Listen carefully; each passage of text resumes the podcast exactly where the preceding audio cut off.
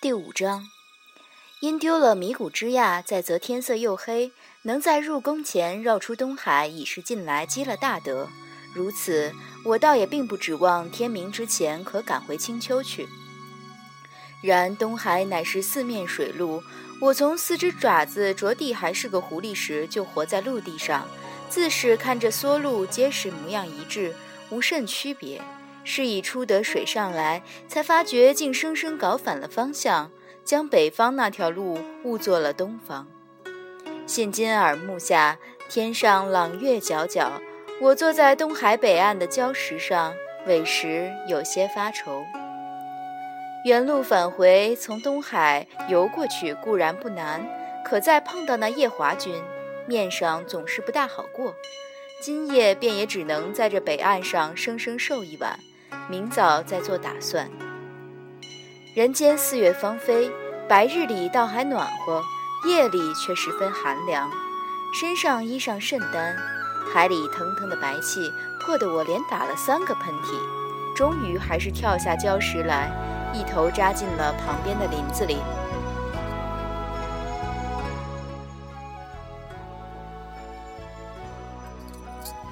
这林子不如折颜的好。那树枝高而嶙峋，铺下一层一层叶子来，挡风却是不错的。既然挡风不错，挡光自然也不错。是以九重天上虽挂了轮清月吐灰，林子里却伸手不见五指。我将复眼的白绫取下来叠仔细了，再从袖子里摸出颗鸡鹅蛋大小的夜明珠，琢磨着找个三枝的树杈躺一夜了事。这林子着实杂乱。虽我也是个走兽，又有夜明珠照明，我这眼睛却显见得比不过一般同类。才不过跌跌撞撞走了三丈路，不留意便滚进了脚底下一个大洞。四哥跟着折颜写书，四海八荒里曾搜罗了不少黄故事。有一回便是说，东海东荒众山中，一座叫岩空的孤山，山脚下立了个牌楼。牌楼下一个无底洞里住了个美貌的妖孽，那妖孽虽烟视媚行，倒也是个善妖，却爱上一个修真的凡人。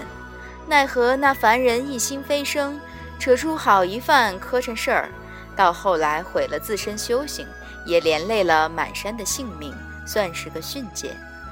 如今坑了我的这大洞虽颇深，却绝技不该是那岩空山无底洞。可即便如此。洞底下也未必不会住着个美貌痴情的妖孽，若能见上一件，将它点化了，送给四哥照管他那碧方鸟的坐骑，也算是此番出青丘的一趟善缘。想到这一层，我也就安心下来，任身子往下坠。初时确确有些不适，坠到一半时，倒还能调整出个舒坦姿势，算落得很有条理。半炷香过后，我双腿总算踏了实地，眼前豁然开朗，术法造殿幕上月朗星稀，下面一湾曲觞流水，水上还立了座草亭，比阿爹阿娘的狐狸洞略为宽敞些。草亭里正有一双男女做交颈鸳鸯。我本意是来寻个尚未作恶的妖孽点化。却不想活生生撞见别人闺房斗趣，委实尴尬。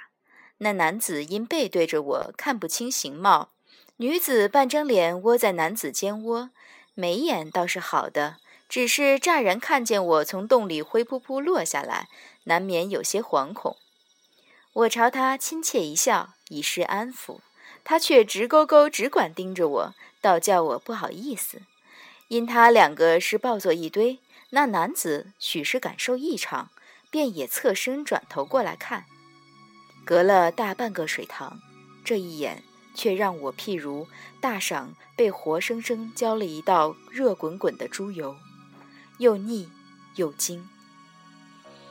这许多年来刻意忘怀的一些旧事，纷纷从脑子里接起来。他眉间似有千山万水，定定瞧着我，半晌道。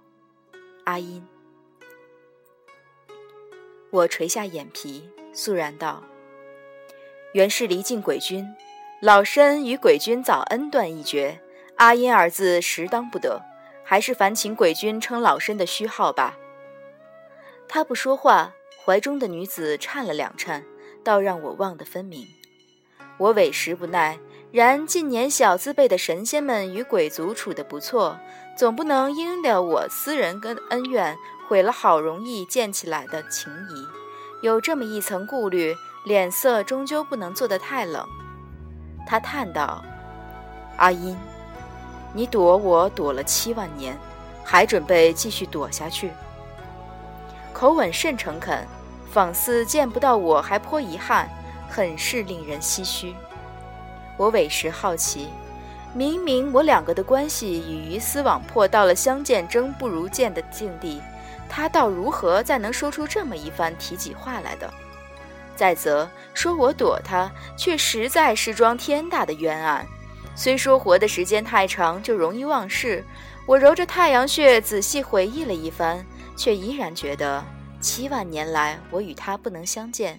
绝不是我有心躲避，乃是缘分所致。七万年说长不长，说短不短，东荒那番大泽沧海桑田二十个来回，也就到头了。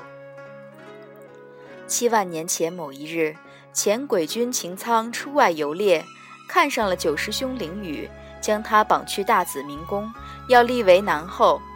因我那时和凌雨一处，也就被顺道绑了去。我五万岁时拜墨渊学艺，墨渊座下从不收女弟子，阿娘便施了术法，将我变做个男儿身，并胡乱命了司音这假名字。那时人人皆知墨渊座下第十七个徒弟司音，乃是以酬善为法趣的一位神君，是墨渊上神极宠爱的小弟子，却无人曾怀疑这司音原来却是个女神的。